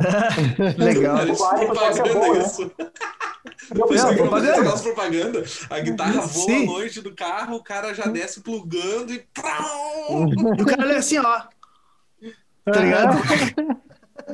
O cara vai com aquela cara de choro, assim, né? Toca assim aquele acorde e abre, né? O sol nasce, tudo lindo. Vozes os, cantam. Os caras traziam essa, essa, essa, esse case, né? Eu, cara, eu, eu, ah, eu queria esse case aí. Daí fechou também, né? Eles me conseguiram isso aí também. É uma, uma empresa que tem acesso a vários, né? Vários produtos, assim, várias marcas. Eu, com, ele, com eles, eu fechei, é assim, ó, é indeterminado, né? Se eu não quiser mais fazer nada com, com eles, eu tenho que falar e o troço ali, termina, né? Uhum. Mas com, Sim. por exemplo, com a Roto Sound, com o Fission, por exemplo, você tem um contrato de um ano. Nesse um ano, o contrato é assim, ó, tipo, tu tem acesso ao que os caras têm para te oferecer, né? Muitas vezes te dão o troço 100% de graça, muitas vezes tu paga, sei lá, uma porcentagem pelo lance, pra, muitas vezes para não pegar de graça, né? Porque eu acho bacana isso, porque tu, se tu tá usando o troço, tu tá ajudando a empresa de alguma forma também, né? Daí esse, esse é por um, por um ano. E tá lá assim, ó, que se os caras lançarem um produto novo, uma das cláusulas, né? Se eles precisarem assim, ah, eu quero que tu faça o vídeo promo pra gente. Daí tá lá, né, tu é o cara que vai fazer. Que nem agora, uh, antes do Covid chegar no mundo, eu tinha que ir para pro NAMP Show da Califórnia. Eu ia tocar pela, na estante da, da Dr. J, da, né, da Moore, das, das cordas, da, da, corda não, da palheta também eu tocar nessas estantes lá, mas aí quando o Corona veio, fechou tudo, né? Nem teve não uh, em 2000 e... Essa não aqui que rolou. Que era pra acontecer, né? Nem, nem rolou. Uhum. Daí é isso aí. Algumas oferecem um tempo de contrato, outras não, né? Outras é mais assim, ó, se tu não quer mais, tem que falar pra gente. Entendi. Entendi. Legal. Massa. Uh, como é que vocês se conheceram? Tu e o Pablo, como é que rolou essa, essa interação? Cara, Yeah, vai, eu vai, sei. Vai. Tem uma, uns brothers em comum, assim, tá ligado? Na real, assim, ó. Eu lembro de um guitarrista, o Alex Bigorna, amigo meu. Grande abraço, Alex, se tu assistisse esse podcast um dia. E uhum. ele me falava do Thiago. Mas ele conhecia o Thiago, eu acho, através do, do Der Neves, que era um, um batera. Lembra do isso. Neves, né, Thiago? Isso, isso. Eu lembro que, que o, o Neves era, era muito do. Eu acho que ele era da tua cidade, ele era de Eldorado do Sul, não era? Não, ele era lá de Charqueadas. Ah, era ali por perto. E, e daí ele falava. Ah, isso aí. E ele falava, meu, bah, cara, tem que ver esse Guita tocando. Bah, o cara é o, é o, é o Malmsteen Galdério, não sei o que, essas coisas assim, sabe? Aí eu tocava.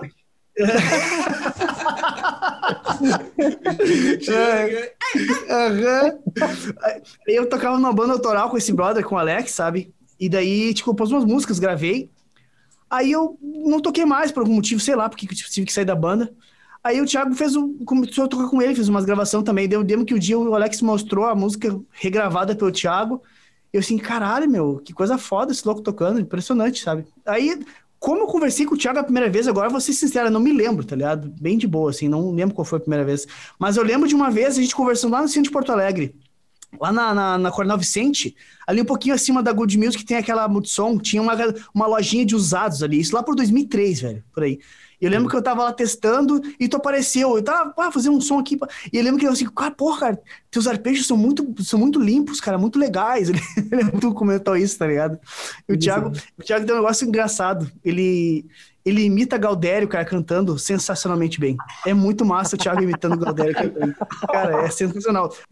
Outra coisa que o Thiago faz parecido que eu lembro, ele cantava as músicas do Cidadão Kane muito parecido, o timbre do, do, do Duca Lendecker. O Duca Lendecker era, nossa, era parecidíssimo o jeito que tu cantava. É mesmo, cara. Eu ouvi isso direto. Eu, uma época da minha vida, eu entrei numa bandinha de pop e eu escrevia as músicas. Nesse lance, nesse lance a gente fazia shows também, né? Tocava cover e tudo mais. E, cara, eu lembro que eu fui tocar no Garage Hermética, né? Uma época. Sim. A gente tocou a música do Nenhum de Nós lá, tipo, aquele. Eu não lembro uma música, eu sei que os caras falam, cara, parecia o Cidadão quem cantando essa música do Nenhum de Nós. Sim. É, porque eu não tinha uma referência, né? Eu era do cara do, eu era totalmente do metal ali, do hard rock e tudo mais. E de uma hora para outra, sem ouvir o que tinha na volta, eu, eu resolvi, ó, vou escrever música, vou tocar assim e tal. E foi aquilo ali, sem. Porque o cara sempre procura uma referência, né? Daí, cantando, tocando pro pessoal que conhece já a cena do pop do Brasil, de Porto Alegre e tal. Os caras, pá, parece o Duca. É, bem parecido. Mas. Muito massa. O, o...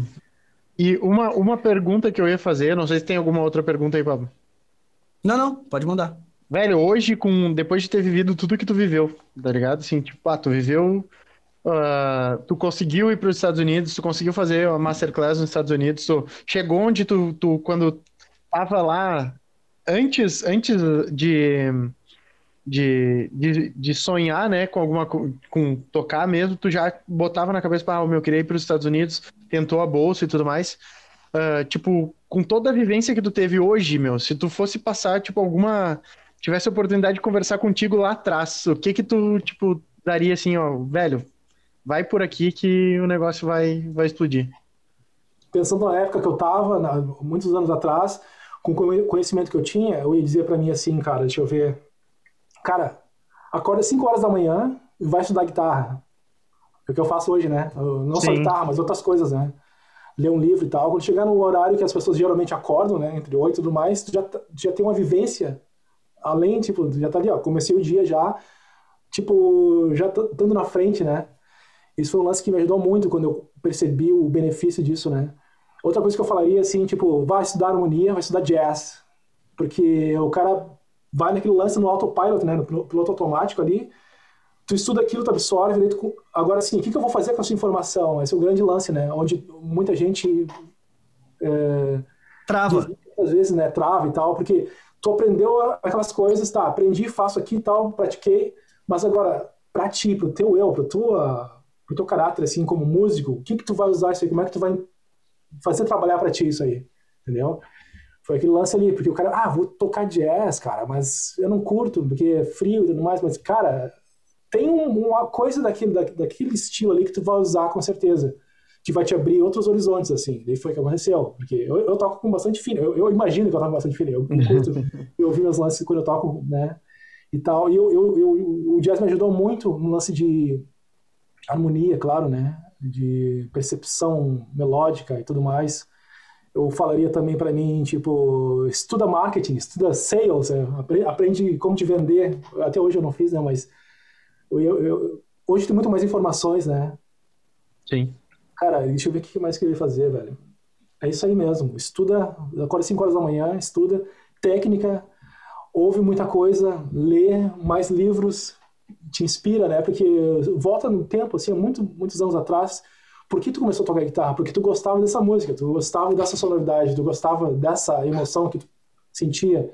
Isso tem que estar sempre vivo, sabe? E é isso que eu penso muito. Por, por um tempo da minha vida, eu, eu era mais mecânico, assim, de tentar desenvolver as coisas, procurando respostas aqui e ali, sabe? Uhum. Mas chegou um tempo que o cara para e tu vê assim, um monte de informação vagando, tu, tu vai ter que trabalhar dentro de ti, né? Eu tenho isso, tenho isso, isso. o que, que eu vou usar isso aqui? Eu vou usar para isso. Daí tu começa a achar os pontos e vai ligando.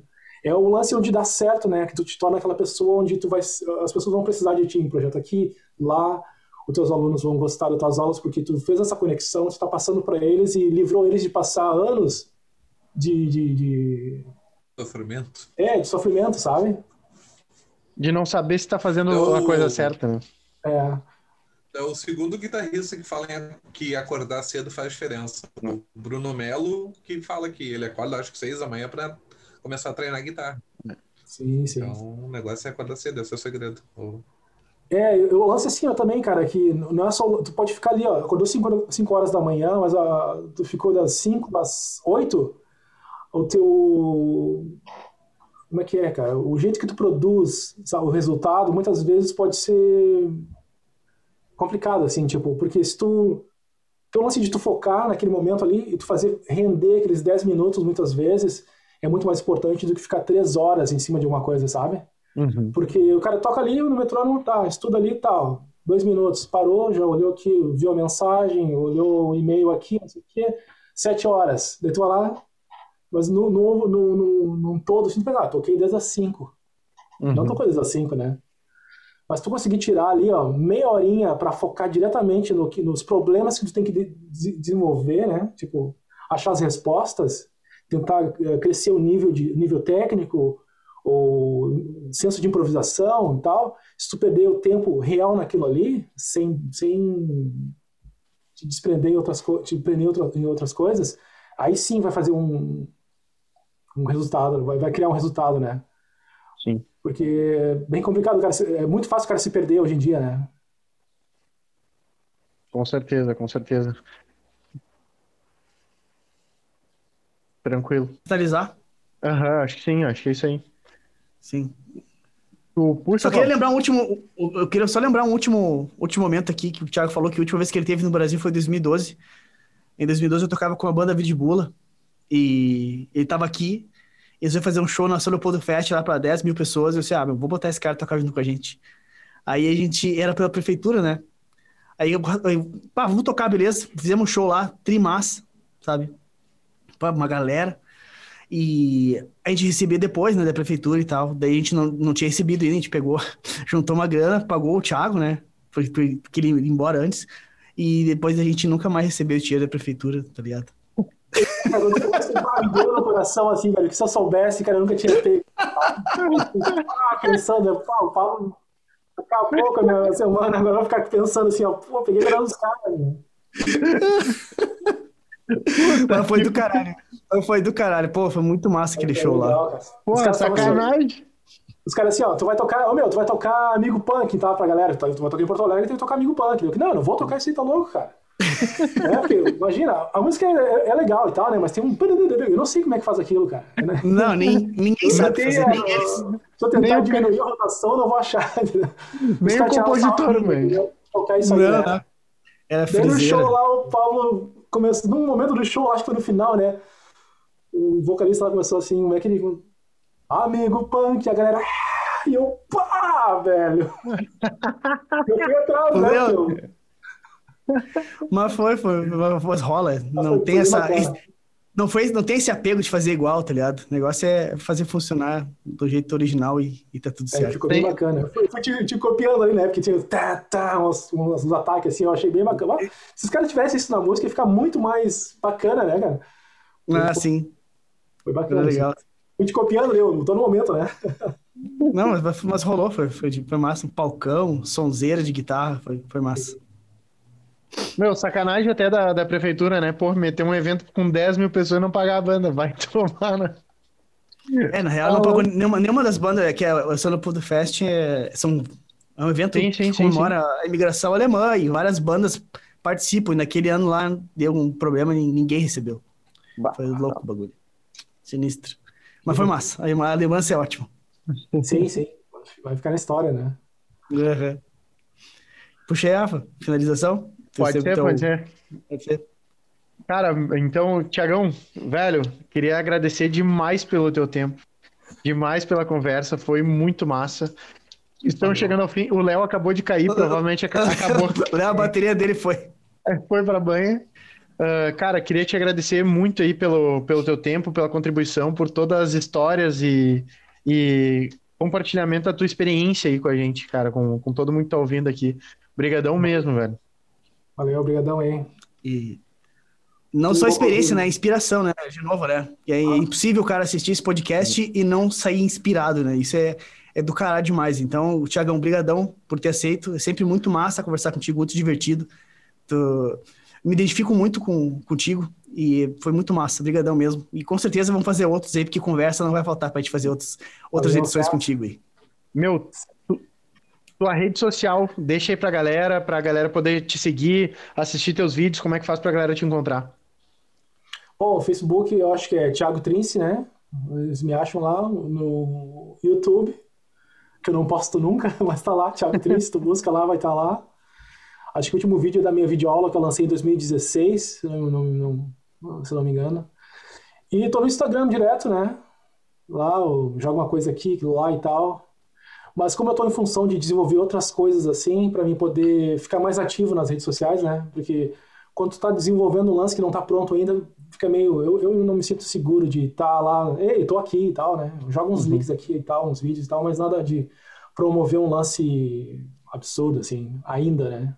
Mas vai rolar. Show. Então, rapaziada. Então, é, tava... é arroba Thiago Triste. Arroba Thiago com H, né? Isso. Isso aí. Rapaziada que tá assistindo, ouvindo, vendo esse podcast aqui, então pega assim que a gente encerrar aqui, vai lá seguir o Thiago. Também não esquece de curtir e compartilhar esse, esse podcast aqui com quem tu acha que vai curtir, ouvir esse papo, se inspirar com, com a história do Thiago aí também. Uh, lembrando que toda terça-feira tem uma live do Pablo, uma aula ao vivo ali junto contigo, onde se tu quiser perguntar para ele, tu vai poder perguntar, vai poder conversar com ele ao vivo ali através do chat. E ele vai te ensinar como tocar com mais feeling na guitarra, como evoluir na guitarra de uma forma mais rápida, passar os, os atalhos ali que ele já caminhou. Beleza? Então, e se inscreve no canal, uh, ativa o sininho, faz todas essas paradas aí. Que like, é... clica no like, like é importante também. Beleza? Isso e aí. muito obrigado pela tua audiência aí. Senta a palhetada e bora emocionar.